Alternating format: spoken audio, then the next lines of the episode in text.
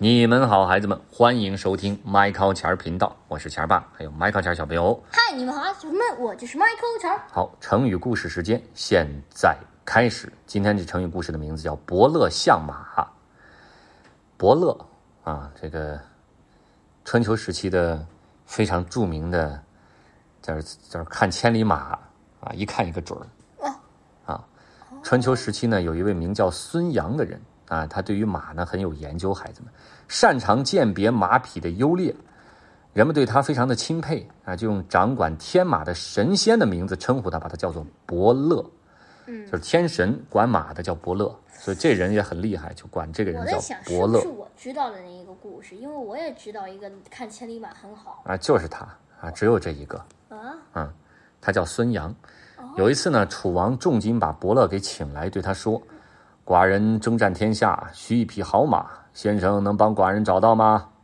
伯乐对楚王说：“啊，说大王，相马是件费功夫的事，需到各地寻访，希望大王您能耐心的等候。”楚王大手一挥：“无妨，先生尽可以到处寻访，只要能给寡人找到好马就行。”于是这伯乐就辞别了楚王，开始巡游诸国。他一连跑了好几个国家，甚至一路前往北方的燕赵之地探访，费尽了千辛万苦，他怎么也找不到心目中的好马。万般无奈之下，伯乐只能返回楚国。在返回途中呢，伯乐路过齐国，恰巧他在路上看到一辆干什么呢？拉盐的马车。啊，马车里头装的是盐，前面那匹马正艰难的在陡坡上前行。为什么说很艰难呢？因为这个拉车的马特别瘦，累得气喘吁吁的。伯乐呢，向来爱亲近马匹，他一见这匹马呢很累啊，他有点心疼，就不由自主地走上前去。那匹马看到伯乐走近，突然瞪起眼睛，昂起头来，高声的嘶鸣，咻啦啦啦啦啦，似乎想对伯乐说什么话。哟，伯乐一听这马的叫声，立刻意识到，这可是一匹难得的好马呀，怎么能让它拉车呢？伯乐就来到车夫的面前，说道：“这位朋友，你的这匹马乃战场上驰骋的一匹战马，不是拉车的驽马呀。不如这样，你把这匹马卖给我，我给你钱，足够你再买好几匹拉车的马。好像这个不是我知道那个故事。你觉得怎么样？你先听完行吗？嗯，好，好吗？然后你仔仔细细的把你那个故事讲给我听听，行吗？行车夫很高兴啊，说道：“好啊，先生，反正这匹马我也用不上，它拉车又没劲儿，吃的还多，还骨瘦如柴的。你想买就牵走吧。”伯乐兴高采烈地付了钱给这车夫，牵着马返回了楚国。一路来到楚王的王宫前，伯乐拍了拍这匹马的脖子，说道：“行啊，我给你算是找了个好主人呐，他是国君呐。”这匹马像是听懂了伯乐的话一样，引颈长鸣，咻溜溜溜溜溜。哎，宫里楚王一听，哟呵，马的声音，他走出宫来查看，一看伯乐带着一匹瘦马。伯乐一看楚王来了，赶紧上前：“大王，这就是我为您找来的千里马。”嘿呦，楚王一看伯乐牵的这匹马，骨瘦如柴，鬃毛凌乱啊，就跟那流浪马似的。当然没有流浪马，只有流浪狗啊。顿时这气儿就不大一处来。先生莫不是在戏弄寡人？这样的马也称得上好马？啊，大王莫急，这匹马确是一匹千里马，只是因为长期没有人认识它，不得已给人拉车，吃的又不够，饲料又不精，才成了今天这副样子。大王只需精心喂养几个月，相信他马上就能恢复往日的神采。哦，有这等事？怎么寡人看着不像呢？楚王将信将疑，但是毕竟啊，这是伯乐说的话，不信也不行。他就命令手下的马夫把这匹马牵走，好好的照料。喂了几个月之后，你们猜怎么着？果然如伯乐所说，这匹马迅速变得精壮起来，皮毛整洁，是嘶鸣之声更加洪亮。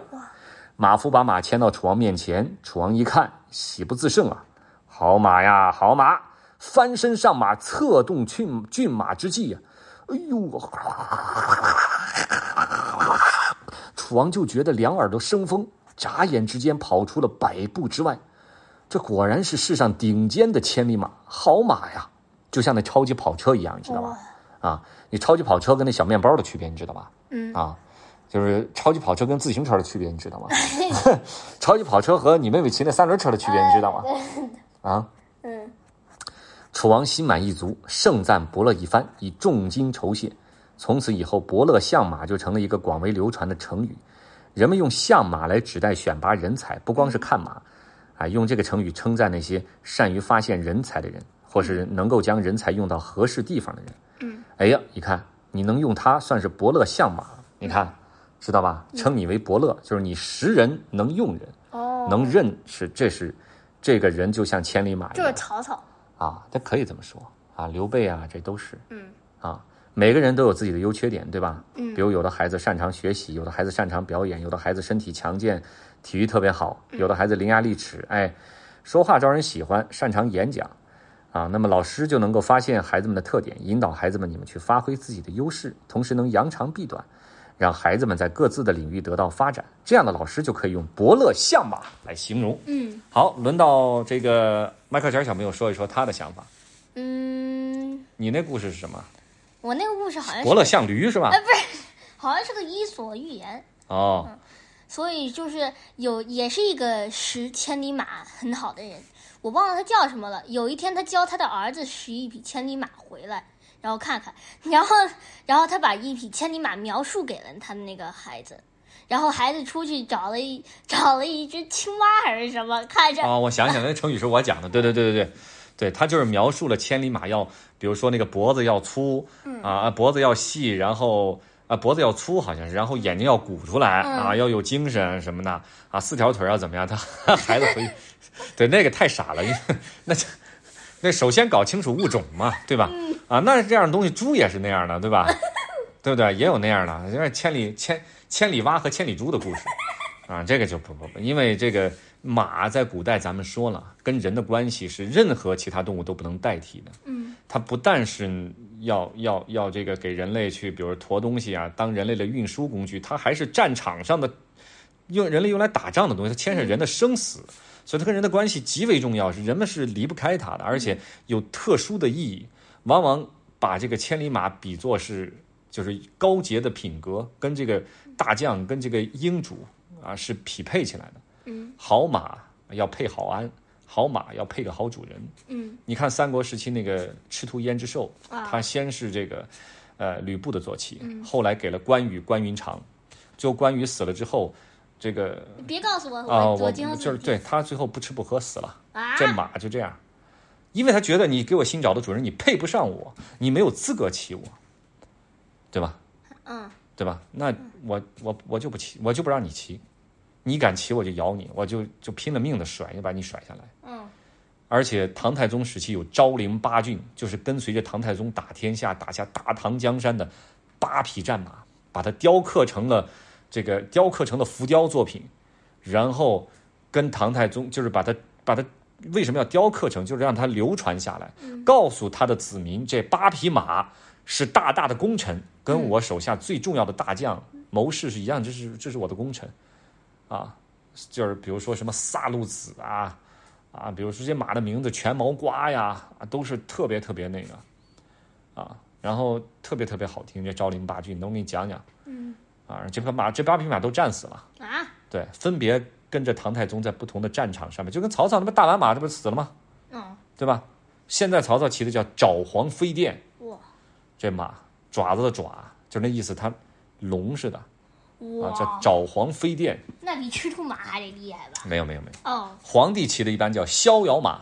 嗯，那宝马良驹有一统称，哎，就是这个皇上骑的叫逍遥马。为什么？这个马特别稳，哎，骑在上面不会哈来回晃的，啊，一晃晃的皇上就那样，快掉下来了，那就是不尊严，不是不是不是就是，这这对这个没有尊严了，对吧？皇上觉得很怎么样？嗯啊，很体面，很气派啊，就是骑着马咔咔咔咔，这逍遥马特别稳当，那马膘肥体壮，哎。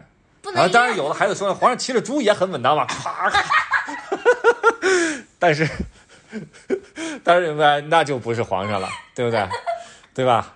也不能骑驴，他只能骑一匹高头大马，叫逍遥马，然后顶上黄罗伞盖，后面跟着御林军，对吧？皇上骑在上面很稳当，因为皇上不可能穿，一般不可能穿铠甲，他穿的是什么呀？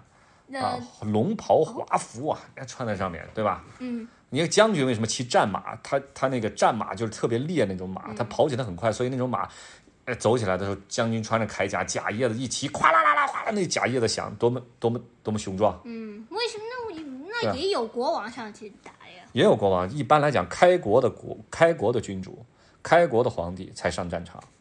皇帝要守守首都啊，皇这儿明朝有皇帝啊，然后被太监给这个这个这个叫叫怎么说进了谗言吧，啊，然后当时有敌人来犯边境，啊，叫明英宗，他叫朱祁镇，这个太监说万岁，你一定要御驾亲征。只有御驾亲征，皇帝带着大兵去啊！这个士兵们一看皇上来了，然后就特别的三军用命啊，就很快就把这个当时叫瓦剌啊，就是匈奴啊他们的后代啊，不是匈奴啊，就是就这个蒙古族的后代，就打败了啊。然后皇上说行，马上跟着去了。上战场，皇上给俘虏了啊！对啊，叫土木堡之变，皇上给抓走了，能行吗？不行，国都就完了。所以一路打到北京城。啊，得亏后来有这个其他的忠臣吧，啊，想了各种办法，又立了一个皇帝，就把把这个皇上他弟弟现抓过来当了个皇上。国不可一日无君，就这国家他不能一天没有一个说了算的人，否则就乱套了，你知道吧？所以皇上只有开国的，像朱元璋啊、唐太宗李世民啊，啊，他们上战场，曹操上战场，刘备上战场，对，你看刘刘那个曹操的儿子。曹操儿子的儿子，他们就不会再上战场了。皇上御驾亲征要冒极大的风险，一旦被俘或者战死，那么这个国家就可能就完了，嗯，对吧？而且一旦战死被俘，如果处理不好，还会引起内乱，自己就先打起来了。那谁当皇上？你说让他当不行，我得让他当，因为他跟我好，那怎么办？嗯，对吧？太子说，大儿子说我得当皇上，二儿子说不行，大哥，那我比你聪明，父王喜欢我，我得当皇上。反正他妈父王又不在了啊！当然我不能骂人啊，对不起，对不起，对不起，对不起啊！反正父王又不在了，对吧？谁谁谁说父王是让你当皇上了，我就得当。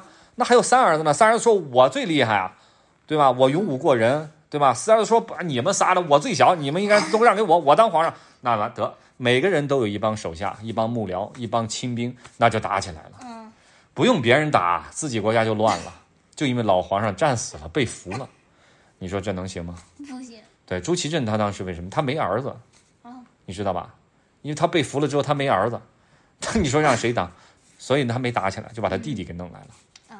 啊啊，所以这还好。他但凡有儿子，儿子说哎谁当，啊，那就有麻烦了。所以你知道他他很麻烦这事儿。幸好文王姬昌那会儿把先把那个托付给了对姬发，要不然 对，咱这讲马呀，还讲什么呀？哎呦，要不然后来那个，要不然后来他们争的话，今天这个成语的名字叫什么来着？